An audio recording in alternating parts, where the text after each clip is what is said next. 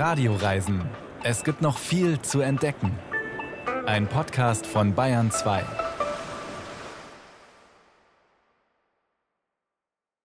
Was war das nur für ein Jahr, dieses 2020? Jedenfalls wird es niemand mehr vergessen. Diese Behauptung wage ich jetzt einfach mal.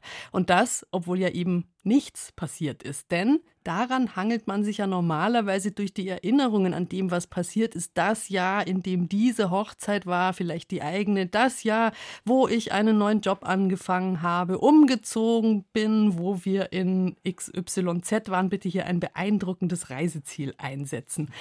Das alles war sehr gebremst teuer und es wird wohl auch nicht so schnell wieder volle Fahrt aufnehmen, dieses Leben, wie wir es gewohnt waren. Was das Reisen angeht, war 2020 natürlich ein besonderer Einschnitt. Wer nicht zufällig im Januar oder Februar schon unterwegs war, der hat nicht viel zu berichten über dieses Jahr, jedenfalls nicht über Fernreisen. Hier in den Radioreisen ist es zum Glück noch nicht so. Wir kommen noch weg, jedenfalls als daheim gebliebene Reisebegleiter. Und so haben wir uns natürlich auch am Ende dieses Jahres gefragt, welche Radioreise ist besonders im Kopf geblieben, welche Geschichte hat besonders gepasst oder beeindruckt.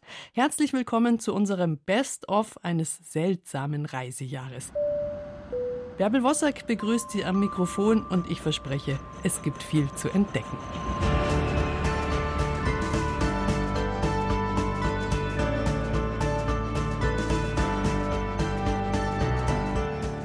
Und ich bin heute nicht alleine. Zwei alte Freunde und Kollegen sind bei mir im Studio. Till Ottlitz ist da, hinter den Kulissen Chef auch der Radioreisen. Hallo Till. Hallo. Und mein Moderationskollege David Majonga natürlich. Hallo David. Hallo. Ja, und ich bin natürlich sehr gespannt, warum ihr euch eure Geschichten heute ausgesucht habt. Aber Vorher will ich jetzt schon noch mal wissen, ihr seid ja beide wirklich sehr reisefreudige Menschen. Hat irgendwas geklappt in diesem Corona-Jahr, David? Also nach dem ersten Lockdown hat tatsächlich so gut wie nichts mehr geklappt, außer einen Umzug, den wir durchführen mussten, was eine Reise war vom sechsten Stock in den achten Stock. Aber sonst habe ich eine Sache gemerkt, und zwar, ich hatte nämlich zwei ähm, Termine, wo ich tatsächlich hinfahren musste mit dem Zug und bin mit einem Nachtzug gefahren im Liege- und Schlafwagen. Was ich mir auch gedacht habe, das war eine sehr Corona-sichere Aktion, weil niemand anders dort war. Ich war komplett allein in meinem Abteil und habe mich sehr sicher gefühlt und habe richtig, richtig schlecht geschlafen. Trotzdem, obwohl ich so sicher war. Also hauptsächlich eine Reise über zwei Stockwerke und zwei Nachtzüge. Du, Till? Wir haben, glaube ich, mein Mann und ich so die ganz normale Sache gemacht, die viele gemacht haben. Deutschland entdecken. Irgendwann mal in dieser Pause im Juni oder Juli sind wir an die Ostsee gefahren und äh, haben da so ein bisschen das Hinterland vom Dars kennengelernt. Und dann im August waren wir noch mal eine Woche in Italien, was auch sehr schön war, weil die Italiener so eine ganz andere Art und Weise haben, mit Corona umzugehen. Ich hatte so den Eindruck, die ist äh, viel normaler in den Alltag integriert. Alte Damen, die einen daran erinnern, dass man eine Maske aufziehen soll, wenn man in den Alimentari geht und so. Ich habe mich da sehr wohl und sehr sicher gefühlt. Ja, in Italien war ich auch und hatte auch dieses Gefühl, aber damals auch im Sommer dieses Gefühl, dass sie das sehr viel ernster genommen haben. Ja. Bei uns war das alles schon wieder so verflogen.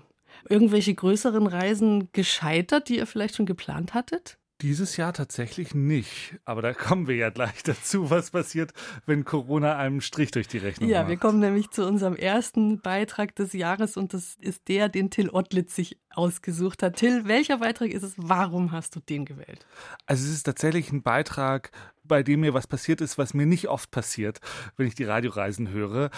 Ich musste wirklich ein bisschen weinen. Es hat mir echt eine Träne runtergelaufen, weil der so persönlich und so berührend ist und so viel zeigt, dass Reisen eben mehr ist als einfach nur woanders hinfahren, ein bisschen am Strand liegen. Im Fall von Felicia Engelmann, der Autorin, die hat ihr ganzes Leben auf eine Reise hingefiebert und äh, für die war das halt mit was ganz Persönlichem verbunden. Und dann hat ihr nicht nur Corona einen Strich durch die Rechnung gemacht, sondern auch das Leben. Und das ist sehr berührend und ich finde es total toll, dass sie sich so geöffnet hat und diese Geschichte mit uns und den Hörern geteilt hat, weil auch Reisen, die wir nicht machen oder die wir nur im Kopf machen, können manchmal eine ganz große Bedeutung haben im Leben. Das Fieber beginnt am Nachmittag vor dem Abflug. Dass es am 16. März 2020 um 9 Uhr wirklich losgeht nach Martinique und Guadeloupe, damit rechne ich schon nicht mehr. Nach und nach haben Regierungen in den Tagen zuvor Flughäfen geschlossen, Ausgangssperren verhängt, Grenzen dicht gemacht. Die Nachrichten reißen auch jetzt nicht ab, als ich fiebrig und hüstelnd im Bett liege, einen Schal umgewickelt gegen die Halsschmerzen. Die Hotline der Kassenärztlichen Vereinigung ist seit Stunden besetzt. Beim Bürgertelefon komme ich durch. Ich solle um Gottes Willen morgen nicht in den Flieger steigen, bloß nicht in eine Arztpraxis oder in ein Krankenhaus gehen und auf jeden Fall in häuslicher Quarantäne bleiben. Falls ich keine Luft mehr bekäme, aber wirklich nur dann, soll ich die 112 anrufen. Dann legt der Mitarbeiter einfach auf. Bei der Airline komme ich auch irgendwann durch, um den Flug wegen Krankheit zu stornieren. Ich habe zum ersten Mal eine Reiserücktrittsversicherung abgeschlossen. Bei einer so hochpreisigen Traumreise könnte sich das eventuell lohnen, dachte ich. Als ich den Flug im Oktober gebucht habe, war das Coronavirus noch kein Thema.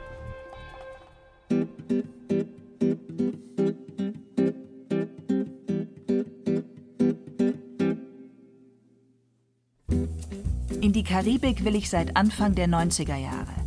In der tropischen Natur wandern, die Vögel und Blüten bewundern, dunkelgrüner Regenwald, am Strand die feuchtwarme Luft atmen, türkises Wasser, in einem windschiefen Bretterbudencafé sitzen, goldener Teepunch, das Leben genießen, mit meinem Mann. Es sollte meine Hochzeitsreise werden.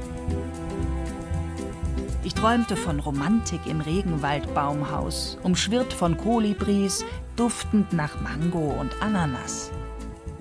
Meine Hochzeit zu planen macht mir genauso viel Freude wie Reisen zu planen. Das Kleid, Sissy, habe ich schon als Mädchen ausgesucht. Und auch, dass die Verlobungsreise nach Venedig gehen soll, habe ich mit 13 beschlossen.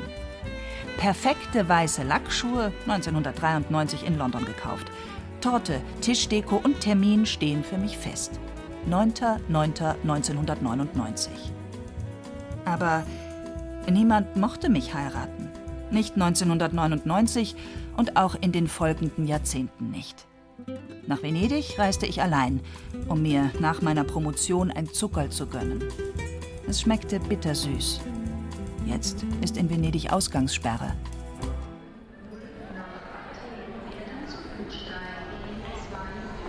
Um die Welt zu erleben und meinen Horizont zu erweitern, brauchte ich keinen Ehemann. Ich bin in jedes Land Europas gereist, durch den gesamten Mittleren Osten und Zentralasien, nach Japan, in die USA. Manchmal mit Begleitung, sehr oft allein. Manchmal unglücklich verliebt. Nie geheiratet zu haben, ist für mich ein großer Verlust. Vielleicht größer als der Gewinn, den mir das Reisen gebracht hat. Wer wird meine Leiche finden und wegschaffen lassen, wenn ich vielleicht kommende Woche in meiner Wohnungsquarantäne sterbe? Träume soll man nicht aufschieben, hat ein ganz zauberhafter Mann im Februar zu mir gesagt. Es war ein wunderschöner bayerischer Wintertag mit glitzerndem Schnee. Ich habe mich an diesem Tag ein wenig verliebt. Jetzt fahr du erst mal nach Guadeloupe, sagte er. Nach Ostern, wenn ich wieder da sein würde, würden wir weitersehen. So der Plan. Meine Tasche steht gepackt im Zimmer. Drinnen stecken Weihnachtsgeschenke, extra für diesen Trip gewünscht.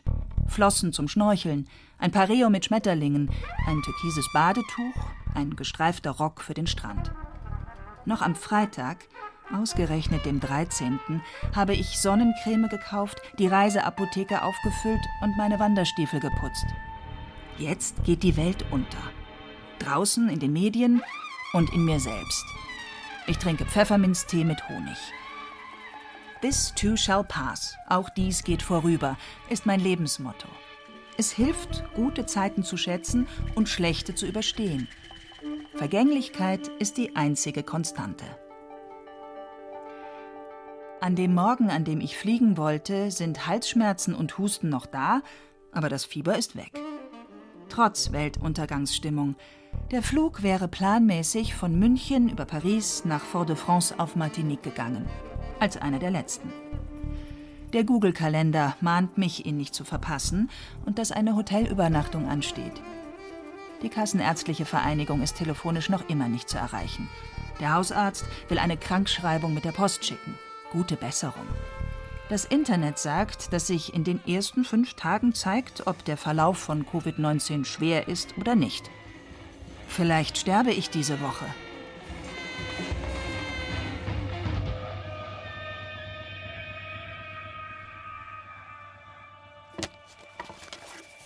Ich beginne trotzdem, die Reisetasche auszupacken und komme dabei aus der Puste. Müde beginne ich, auf dem Balkon in der Frühjahrssonne meine Reiselektüre zu lesen. Lange im Voraus erschreckend passend gewählt. Liebe in Zeiten der Cholera. Am Abend kommt das Fieber zurück. Weil ich für mehrere Wochen in die Karibik wollte, gibt es bei mir zu Hause keine frischen Lebensmittel. Ich esse Müsli mit einer Mischung aus Wasser und Kondensmilch, Kekse, Tütensuppe und bestellte Pizza. Nach vier Tagen mit Halsschmerzen, Schnaufen und Abendfieber bringt endlich der Lebensmittelservice etwas. Ich koche. Spaghetti Bolognese, eines meiner Leibgerichte. Es schmeckt nach Papier. Die Schokolade und die Kiwis auch. Im Fernsehen sagt die Kanzlerin, es ist ernst. Ich tue mir sehr leid an diesem Abend. Obwohl der Husten weg ist, obwohl es vielen Leuten schlechter geht als mir. Wie geht es eigentlich dem wunderbaren Mann, den ich Ende Februar kennengelernt habe? Ich habe ihm an diesem Wintertag erzählt, dass ich alleine auf diese Traumreise gehe, die meine Hochzeitsreise werden sollte, um ein Stück Leben abzuschließen. Er hat gelächelt, ganz vorsichtig. Ich träume in Fiebernächten von blauen Augen und starken Armen. Am Freitagabend fahren Lautsprecherwagen durch die Stadt und sagen, bitte bleiben Sie zu Hause. Der erste Abend ohne Fieber. Ich bin so müde. Heute wollte ich in einem historischen Holzhaus, genau zwischen Meer und Regenwald sein nach einer Wanderung auf der Veranda sitzen, dem Gesang der Frösche zuhören und hinausblicken auf das glitzernde Meer. Die halb ausgepackte Tasche steht noch im Zimmer. Der Strandrock schaut heraus. Der Lautsprecherwagen quakt. Zuwiderhandlungen werden hart bestraft.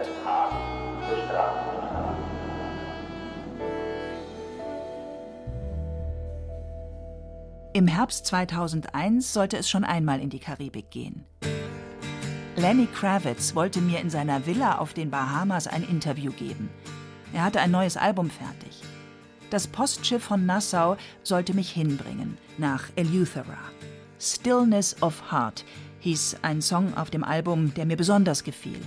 Er handelt von der Sehnsucht nach innerer Ruhe, wenn die Welt um einen herum nicht so recht funktioniert.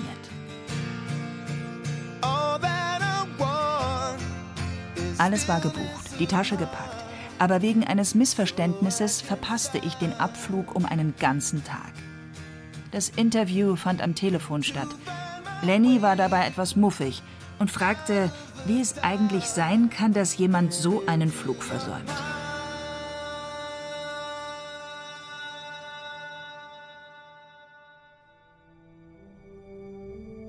»2003 kam Fluch der Karibik in die Kinos. Es ist auch mein Fluch. 2011 sagte mir ein Bekannter, dass ich für ein Sissy-Kleid zu alt sei. Traum und Plan von der Hochzeit habe ich seitdem aufgegeben, nicht den von der Karibik. Eine Woche nach den ersten Symptomen geht es mir besser. Sehr wahrscheinlich werde ich jetzt nicht sterben. Ich habe die Paracetamol aus der Reiseapotheke gegen das Fieber genommen und allerlei anderes gegen die Magen-Darm-Beschwerden. Per Post kommt eine neue Krankschreibung. Per Post kommt auch eine Nähmaschine.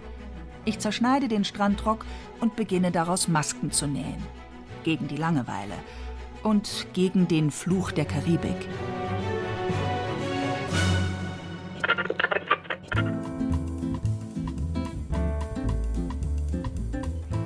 Am ersten Tag ohne Halsschmerzen wäre ich auf Guadeloupe mit einem Nature Guide zu einzigartigen Wasserfällen am Vulkan gewandert. So der Plan. Die Idee kommt mir vor wie aus einem Film. Aus aller Welt reisen jetzt Touristen mit der Rückholaktion der Bundesregierung nach Hause. Namen del Padre, del Figlio, dello Spirito Santo. Preghiamo. An diesem Abend betet Papst Franziskus mit steinernem Gesicht allein auf dem verregneten Petersplatz. Ich heule zum ersten Mal, ganz furchtbar. Nicht wegen mir, wegen allem.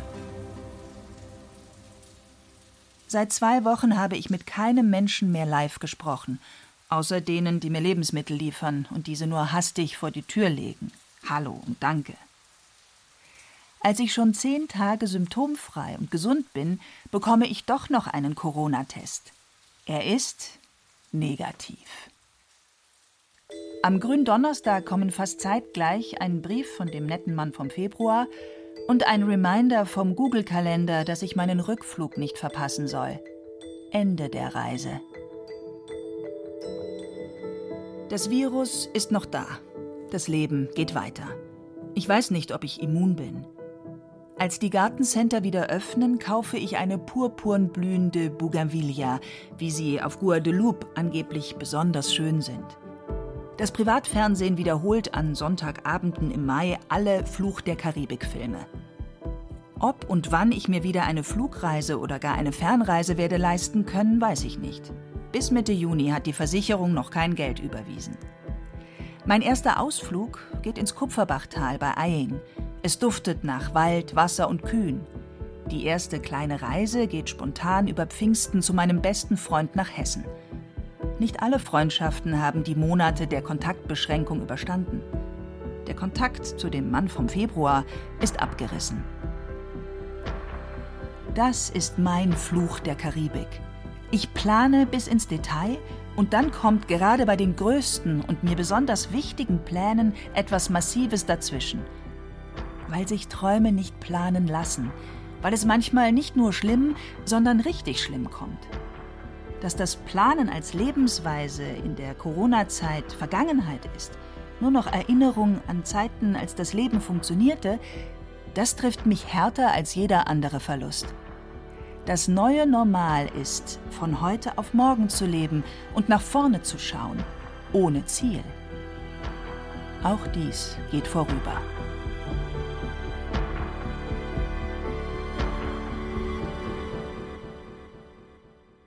Felicia Engelmann hat uns die Geschichte ihrer gescheiterten Traumreise erzählt. Ich hoffe natürlich ganz fest, dass es für sie irgendwann nochmal klappt mit dieser wirklich langen Auszeit.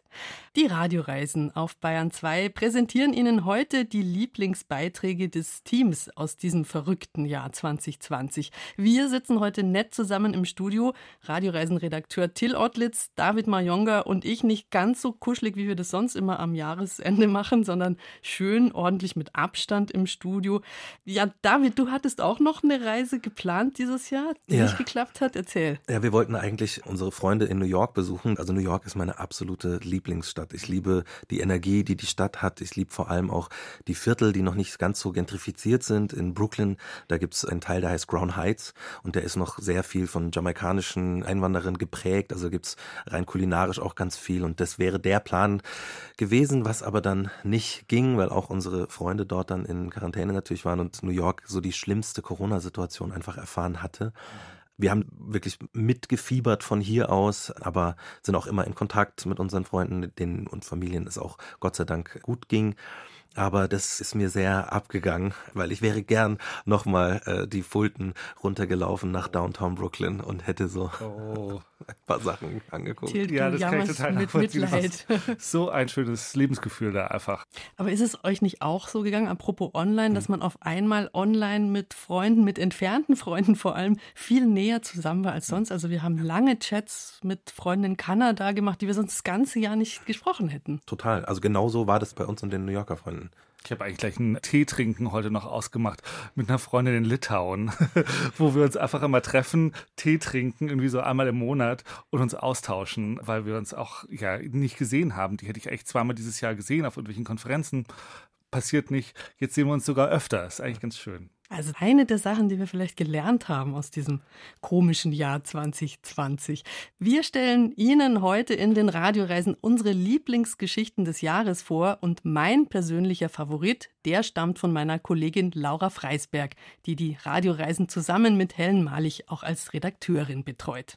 Ich war hingerissen von dem Abenteuer, das sie praktisch vor der Haustür erlebt hat. Es geht um südamerikanische Pferde, um Criollos, die auch im Allgäu mit Hingabe gezüchtet werden. Warum also nach Südamerika fliegen, wenn das auch hier geht, dieses Gaucho-Feeling mit wunderschöner Landschaft? Und dann hat mir neben den super sympathischen Leuten, die sie da getroffen hat, besonders gefallen, diese heitere Selbsterkenntnis nach vielen Jahren ohne Reiten ist das offensichtlich ganz schön anstrengend für die Oberschenkel. Hier ist Laura Freisberg unterwegs im Allgäu, meine Lieblingsgeschichte des Jahres.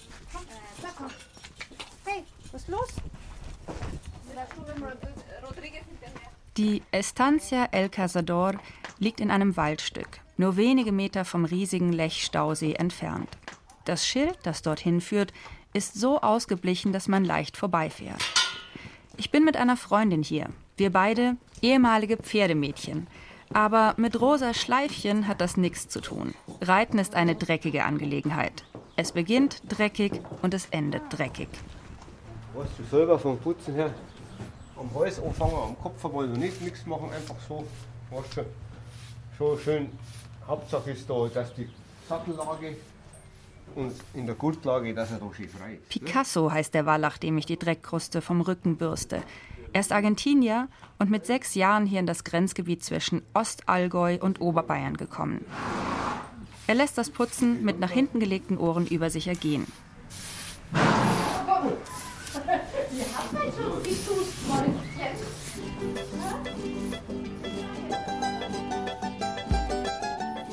Wenn die Pferde von Erich Küffner in etwa so groß sind wie Haflinger, im Gegensatz zu den Südtirolern sind Picasso und Rodriguez hier in der Gegend wahre Exoten. Meine Freundin Ann-Kathrin und ich sind schon mal auf solchen Pferden geritten. Vor einigen Jahren war das, in den Anden. Dort kommen die Tiere nämlich her, aus dem Land der Gauchos. Erich Küffner sieht selbst ein bisschen aus wie ein Gaucho. Mit Schnauzer, Cowboyhut aus Filz, kariertem Hemd und Weste. Pferderasse heißt Criollo, in, also nach Deutsch Criollo, in Südamerika Criollo, weil die die beiden L immer als SCH sprechen. Criollo ist Pferd, ist, stammt eigentlich ursprünglich sind es alles Spanier, die die Spanier rübergebracht haben mit den Einwanderern. Das sind halt sehr ausdauernde, rittige Pferde, weil sie drüben von den Gauchos ja auf unheimlich langen, weiten Strecken geritten werden und die haben sie über die lange Zeit dazu bewährt, dass sie halt sehr rittig sind und sehr zäh.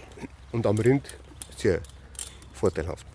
Am Rind sind sie sehr vorteilhaft. Mal sehen, wie vorteilhaft sie an uns Büromenschen sind. Außer Erich Küffner und uns beiden ist noch Tami dabei. Sie trägt die gleiche graue Weste wie Erich mit dem Logo seiner Firma darauf und scheint sich im Stall und mit den Pferden bestens auszukennen. Im ersten Moment habe ich sie für die Chefin gehalten. ich bin genauso Gast. Ich reite hier mit dem Erich zusammen. Und mein Vorteil ist, dass ich hier vor Ort wohne, einfach. Ich komme aus Schwangau und dass man, glaube ich, jetzt zwischenzeitlich reiten wir sieben Jahre zusammen. Und in diesen sieben Jahren hat sie schon sehr viele Ausritte und vor allem eine Alpenüberquerung mitgemacht. Ja, also du kriegst eine wahnsinnige Verbundenheit mit dem Pferd. Also ich habe nach den sieben Tagen wirklich, man reitet ja das gleiche Pferd. Ich habe fast Schwierigkeiten gehabt, es hört sich jetzt vielleicht blöd an, im Alltag Tritt zu empfinden. Wieder zurück, weil du so nur in der Natur bist und auf dem Pferd. Und das Tolle ist ja mit einem guten Rittführer, du brauchst dich um nichts kümmern. Ja? Du hast dein Mittagessen, dein Vesper in der Satteltasche mit dabei, kommst abends entspannt an. Ja, doch. Große Verbundenheit. Es tut danach weh, das Pferd abzugeben.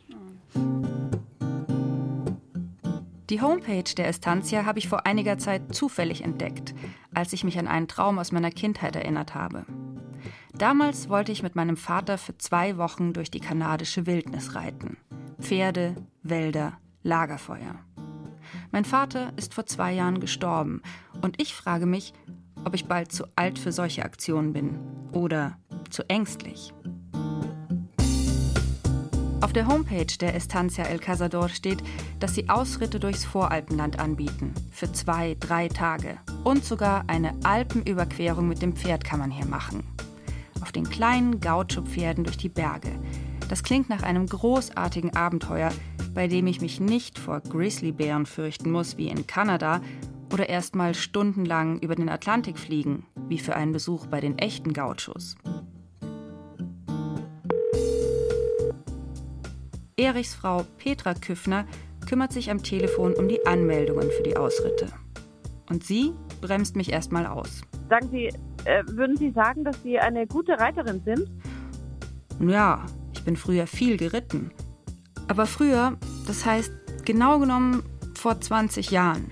Fühlen Sie sich sicher auf dem Pferd? Also sind Sie in allen Gangarten sicher? Auch galoppieren ist kein Problem? Ja, schon. Und das verlernt man doch auch nicht, oder? Gut, das kommt schon mal vor, wenn es einer nicht so drauf hat, den tragen die halt rum. Ne?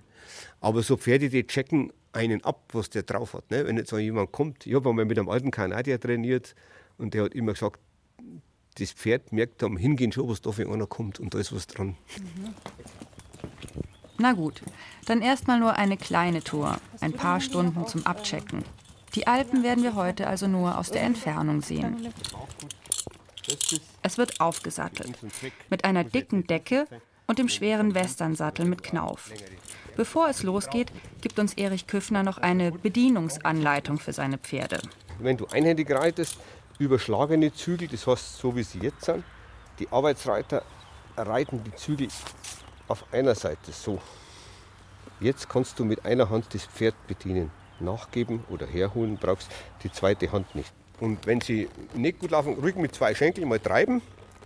Und dann aber, wenn er jetzt seine Geschwindigkeit hat, wo du willst, dann hörst du auf mit Treiben. Nicht sich ständig hinklopfen ans Pferd, das zu stumpft auch, weil es ist oft so, dass immer so obligatorisch weitergetrieben wird. Der Gal denkt sich, naja, lassen wir treiben, das ist, es passiert ja nichts. Ne?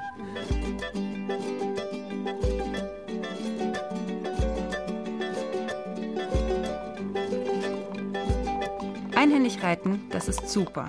Dann habe ich noch eine Hand frei für mein Aufnahmegerät. Es geht los. Wir haben gerade noch eine Straße überquert und jetzt geht es einen Weg lang, wo eigentlich nur noch Traktoren fahren dürfen.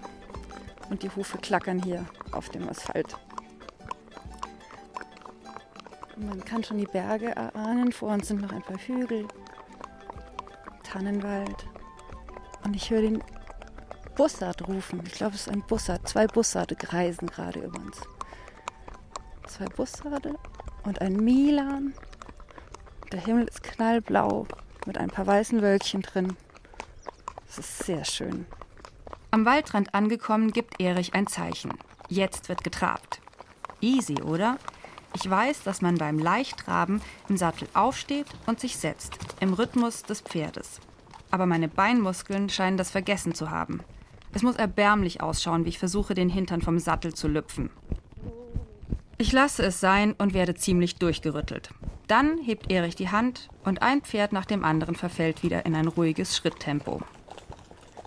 Wir reiten an einem Moorsee vorbei mit so ganz dunkelbraunem Wasser und gelben Seerosen.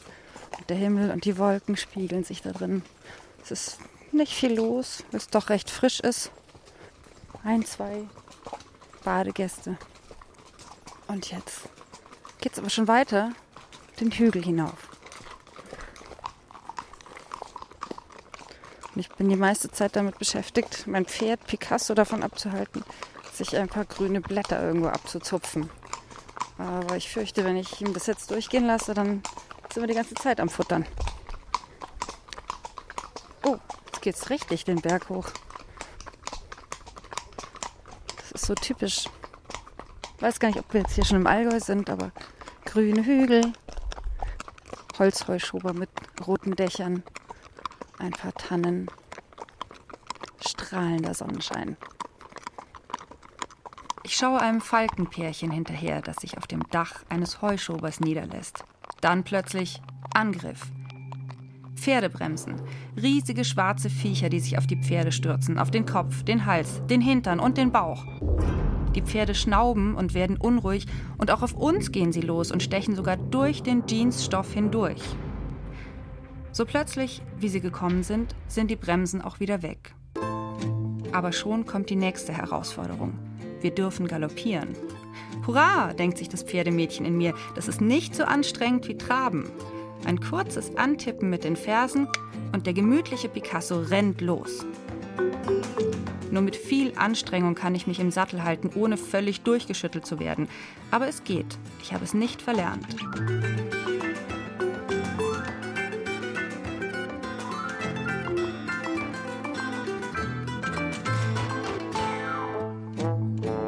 Nur hat die Anstrengung ihren Preis.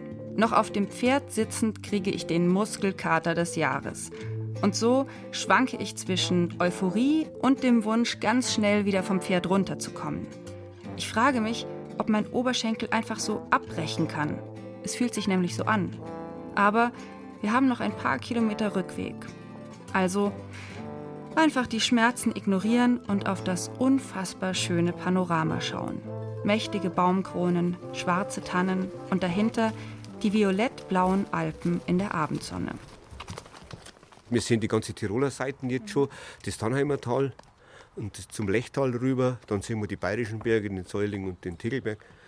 Alles bis raus, bis fast zum Gründen, der Wächter des Allgäus. Wenn man nach rechts rüber, nach Westen weitergeht, Fronten, Gründen, wir haben praktisch die ganze Alpenkette vor uns. Ja, braucht man Kanada nicht unbedingt. Haben wir fast vor der Haustür. Das der einzige Nachteil ist, dass es sehr viele wissen, dass wir mittlerweile schon einen Ansturm haben von Gästen, auch, also rundherum Radlfahrer und viel Touristen und äh, Neuerholer.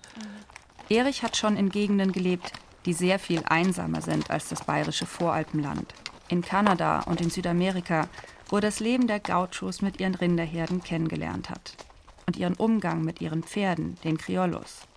Er erzählt, dass die jungen Zuchtstuten bei Ausritten über 100 Kilometer am Tag schaffen müssen, über sechs Tage hinweg. Wenn sie das überstehen, werden sie zur Zucht eingesetzt. Ja, ich bin eigentlich viel in Argentinien oder in Südamerika geritten und auch in Kanada. Und auch da zu tun gehabt. Darum bin ich immer noch mehr verbunden dadurch mit der Rasse geworden. Mhm. Weil, wenn man das sieht, was die Arbeitsreiter, was das für Menschen sind, dann ist das schon toll. Ja. Aber wir versuchen das also umzusetzen, ein bisschen abgeschwächt für unsere Leute, weil die drüben, für die ist ein Pferd halt, ist ja Arbeitsgerät. Ne? Und wenn man da meint, denen geht schlecht, denen geht es nicht schlecht. Ich weiß noch, ich war beeindruckt von zum einen diese Fläche und die vielen Tiere und dann aber doch dieses sehr einfache Leben, diese ja, ja. Armut. Ja, also ein Gaucho ist eigentlich, äh, verdienen sehr wenig. Alles, was sie machen, machen sie selber. Alles, was fürs Pferd brauchen, das geht bei den Sättel los, bei den Ropes, also bei den Lassos. Mhm. Die machen alles selber. Meistens haben sie nicht einmal gescheite Schuhe. Ich habe sogar welche gesehen, die mit Fußlumpen reiten und die Sporen drauf haben.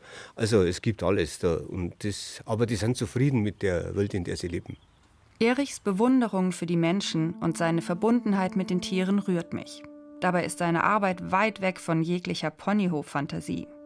Die mitgebrachte Moorrübe muss ich selber knabbern. Die Tiere sollen gar nicht erst an Leckerlis gewöhnt werden. Und mein Pferd hat auch überhaupt keine Lust auf getätschelt werden. Kaum sind wir im Stall angekommen, verfällt es in eine Art Powernap. Bewundernswert. Siehst du immer bei Arbeitspferden, die stehen dann einfach da und ruhen.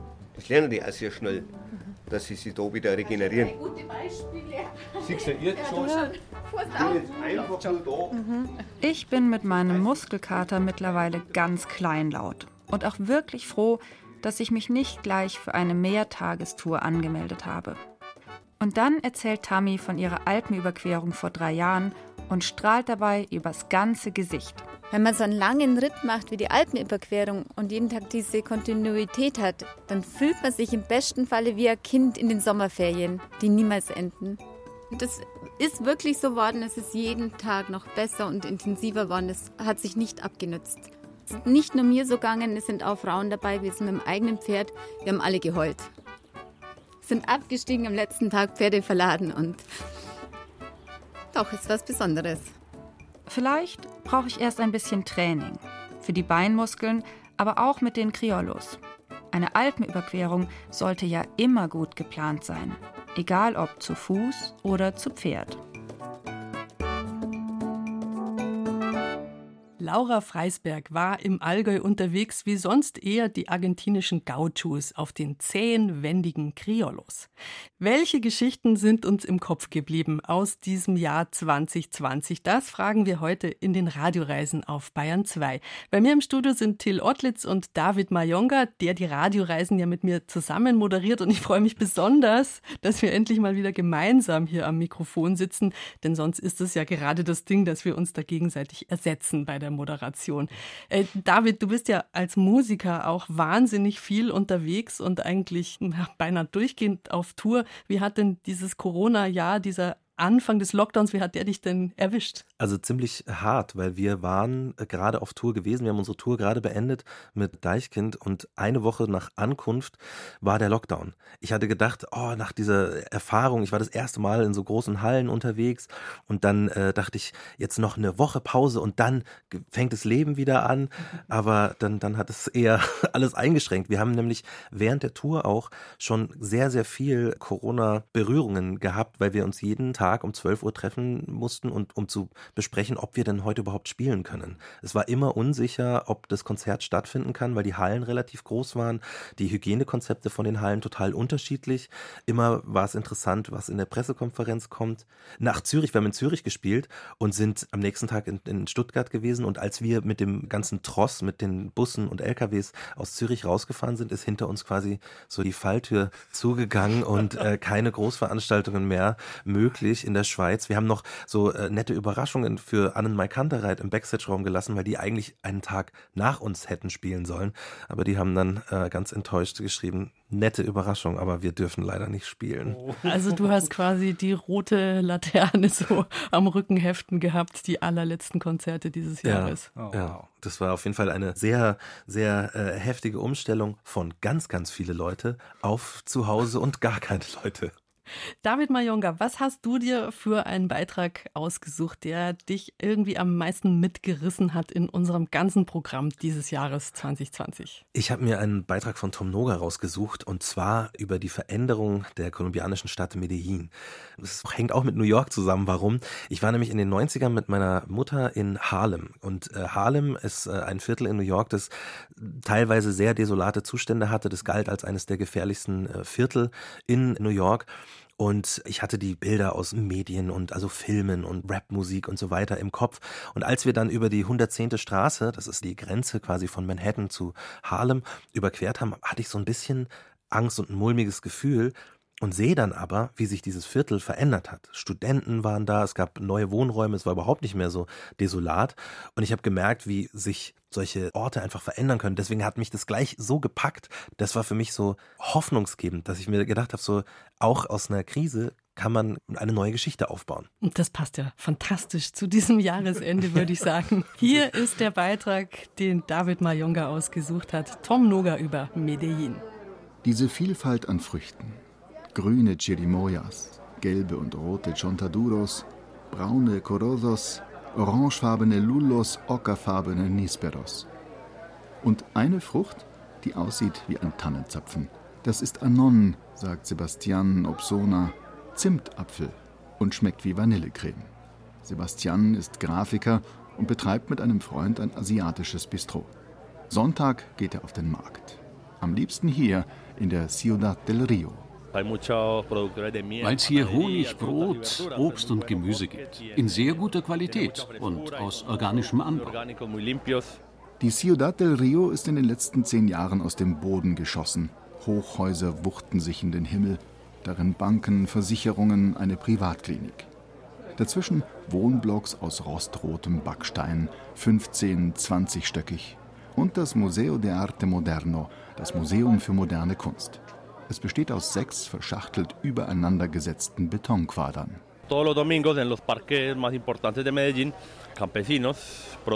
Bauernmärkte wie diese finden jeden Sonntag in den Parks und auf vielen Plätzen in Medellin statt. Sie gehen auf eine Initiative des Bürgermeisters zurück. Wir bekommen günstige und frische Lebensmittel und die Landwirte können direkt an die Konsumenten verkaufen, ohne Zwischenhändler. So haben beide Seiten etwas davon. Ein Olivenbrot noch und einen würzigen Ziegenkäse und der Einkauf ist erledigt. Zeit für einen Snack. Da drüben gibt es Carimagnola, eine Teigpastete aus Yucca, gefüllt mit Hackfleisch oder Frischkäse. Hallo, ich hätte gern zwei davon, eine und noch eine. Sebastian setzt sich auf eine Bank.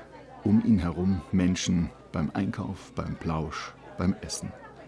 Ein typisches Bild für eine südamerikanische Großstadt, aber lange nicht für Kolumbien und schon gar nicht für Medellin. Denn Land und Stadt wurden bestimmt vom Bürgerkrieg gegen die Rebellenarmee der FARC und die Stadtguerilla M19 und vom Medellin-Kartell, das von Ende der 1970er bis in die 90er Jahre den Kokainhandel in Südamerika kontrollierte. Im Jahr 1991 galt Medellin mit 380 Morden pro 100.000 Einwohner und 1400 Entführungen als gefährlichste Stadt der Welt. Wahnsinn, wie sich unsere Stadt in den letzten Jahren verändert hat. Damals haben wir in Angst gelebt und uns für Medellin geschämt. Heute sind wir stolz, der Welt unsere Stadt zu zeigen. Der Mann, der entscheidend an diesem Wandel beteiligt war, sitzt in einem Café im Stadtteil El Poblado. Vor sich einen Erkältungstee. Medellin gilt wegen des gemäßigten Klimas als Stadt des ewigen Frühlings – das schließt gelegentliche Temperaturstürze und kräftige Regengüsse ein. Jorge Pérez Jaramillo schlägt eine Mappe auf. Die Kriminalitätsstatistik. Im Jahr 2017 lag unsere Mordrate bei 18 pro 100.000 Einwohner. Von 380 auf 18. Was für eine Entwicklung. Ein Anlass zu großer Freude. Er blättert weiter. Entführungen, Raub, Autodiebstähle, alles rückläufig. Heute gilt Medellin als sicherste Großstadt Südamerikas, im fünften Jahr nacheinander. Eine Folge des Plan Estratégico Institucional, des behördlichen Strategieplans. Als Architekturstudent hat Jorge Pérez Jaramillo ihn Anfang der 90er Jahre mit Kommilitonen und Professoren der Universidad de Medellin entwickelt. Später unter anderem als Stadtdirektor umgesetzt. Seit der Kolonialzeit ist Medellin eine Handelsstadt für legale und illegale Produkte. Im 20. Jahrhundert ist die Stadt durch die Landflucht auf fast das 40-fache ihrer ursprünglichen Einwohnerzahl gewachsen. In den 1970er Jahren ist Medellin in eine Wirtschaftskrise gestürzt. Als Stadt mit einem demokratischen Defizit. Bis 1987 wurden Bürgermeister in Kolumbien vom Präsidenten ernannt. Es fehlte also an allem, an demokratischen Institutionen, an Möglichkeiten zur Partizipation, an gemeinschaftlicher Organisation. In dieser Krise wurde das Drogenkartell groß und verwandelte Medellin binnen zehn Jahren in eine Stadt, in der man nicht mehr leben konnte.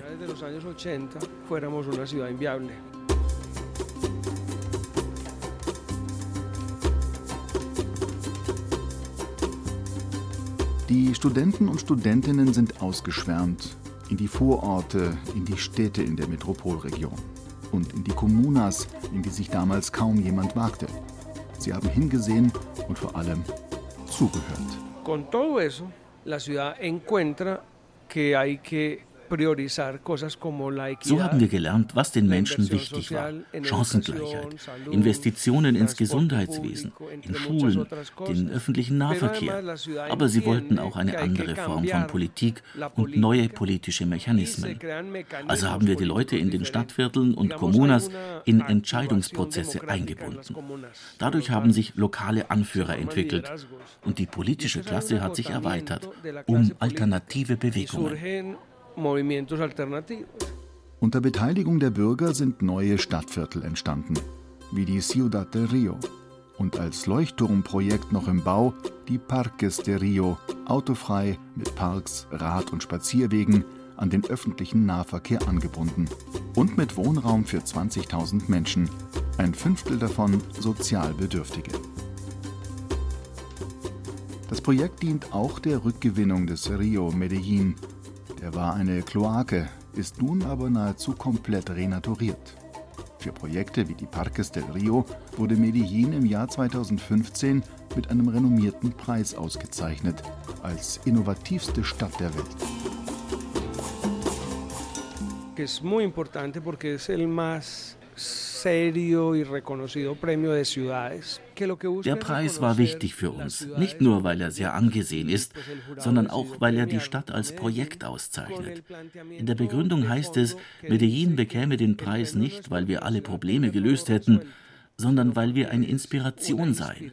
Wir zeigten, dass Städte Krisen überwinden und sich eine solide Zukunft schaffen können.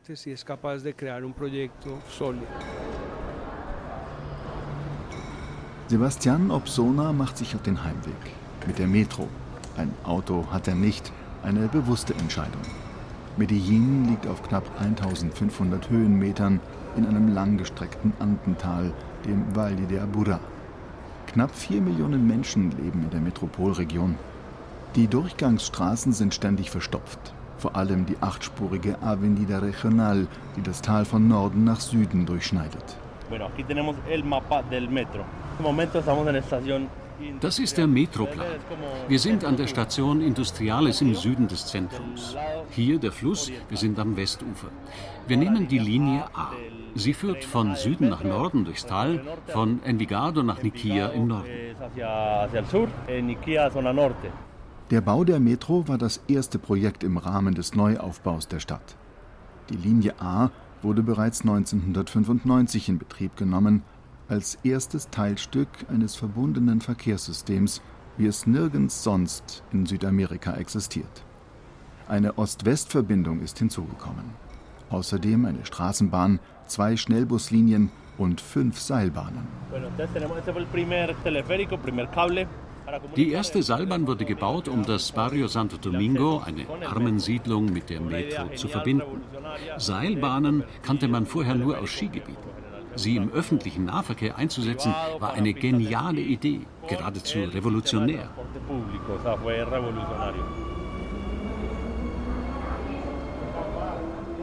In rasender Fahrt geht es über eine Hochstraße. Darunter staut sich der Verkehr.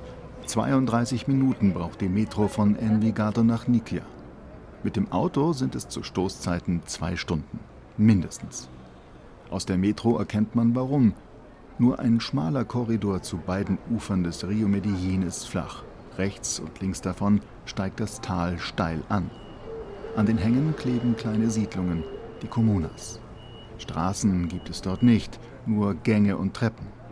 Früher wurden diese Elendsquartiere von Jugendbanden beherrscht und in der Comuna Trece bekämpften sich bis vor ein paar Jahren die marxistischen Rebellen der FARC und rechte Paramilitärs.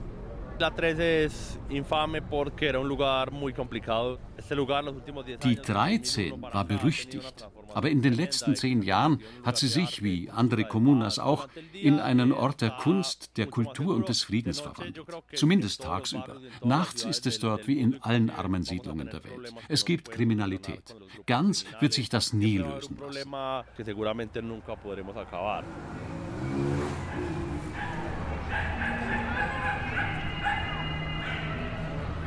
Moravia ist eine dieser Comunas, mit 40.000 Einwohnern die größte in Medellin.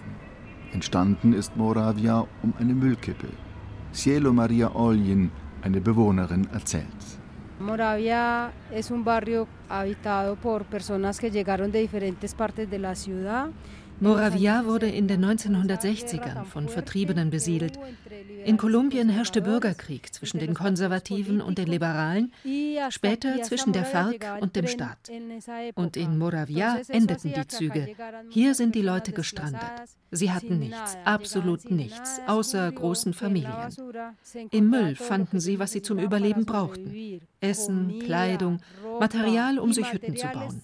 Und Metall, das sie auf Schrottplätzen verkauften, um wenigstens ein bisschen Geld zu verdienen.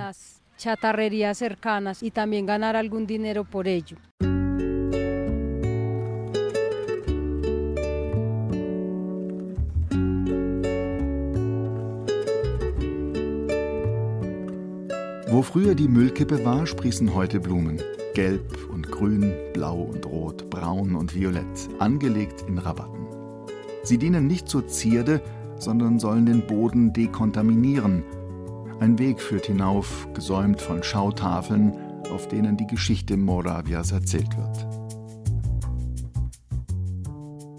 Fotos zeigen Kinder in Lumpen, die Gesichter Dreck verschmiert, auf einem rauchenden Müllberg. Sie zeigen alte Menschen, die den Abfall durchwühlen, von einem Erdrutsch zerstörte Baracken und immer wieder Feuer, weil sich Chemikalien entzündet hatten. Heute ist Moravia ein Vorzeigeprojekt. Manche sagen, das neue Medellin habe exakt hier begonnen, als die Bewohner Ende der 80er anfingen, Verantwortung für ihre Belange zu übernehmen. Lange gab es hier unsichtbare Mauern, errichtet von Jugendbanden, die so ihr Terrain markierten. Wer die Grenzen übertrat, musste um sein Leben fürchten. Wir haben auf die Leute eingeredet.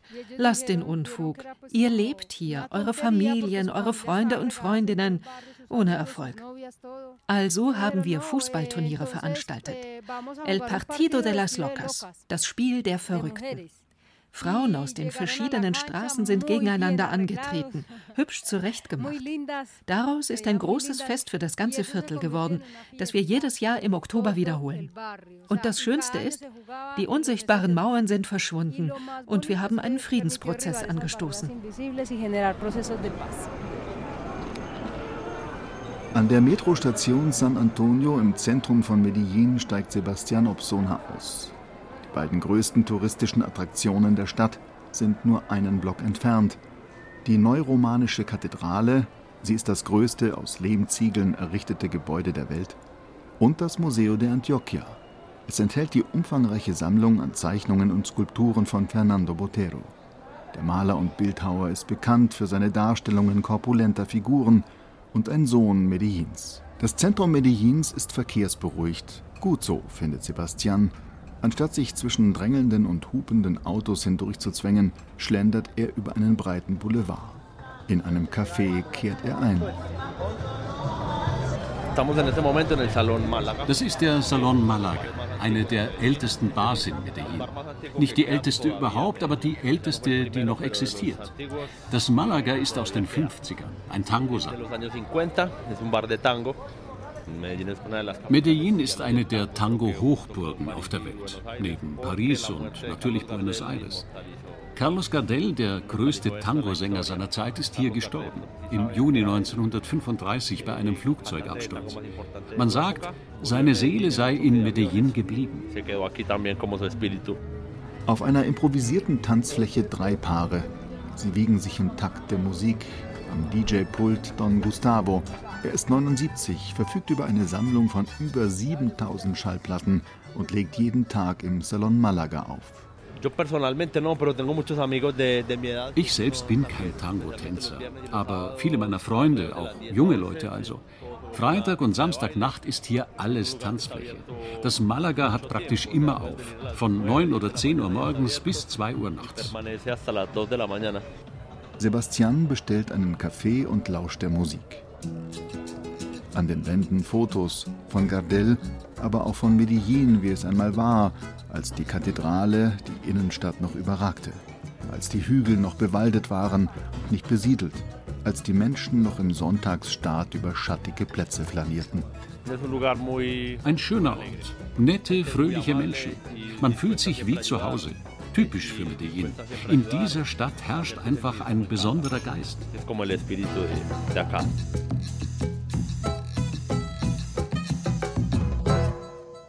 Ein ziemlich ferner Traum ist es gerade Südamerika. Wegen Corona, aber auch, weil viele inzwischen ganz anders denken über Transatlantikflüge, über Flugreisen überhaupt. Das hat dieses Jahr sicher auch gebracht. Die Selbstverständlichkeit, mit der früher um die Welt gejettet wurde, die ist weg.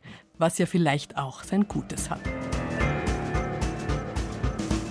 Unser Plätzchen- und Geschichtentreff hier im Studio geht jetzt zu Ende. Vielen Dank fürs Kommen, David und Till. Es war so schön, euch mal wieder zu sehen und zusammen im Studio zu sein. Ja. Und jetzt lasst uns hoffen, dass es im nächsten Jahr irgendwann wieder einfacher sein wird, unterwegs zu sein. Auf jeden Fall. Mit mehr Plänen als vom sechsten in den achten Stock. Was auf jeden Fall immer geht, das sind unsere Radioreisen hier auf Bayern 2 oder wenn Sie ganz einfach unseren Radioreisen Podcast abonnieren. Da gibt es ganz viele Reisen und Sie können jederzeit mal für ein Stündchen abtauchen. Ich tue das jetzt auch und wünsche alles Gute fürs neue Jahr. Am Mikrofon verabschiedet sich Bärbel Wossack.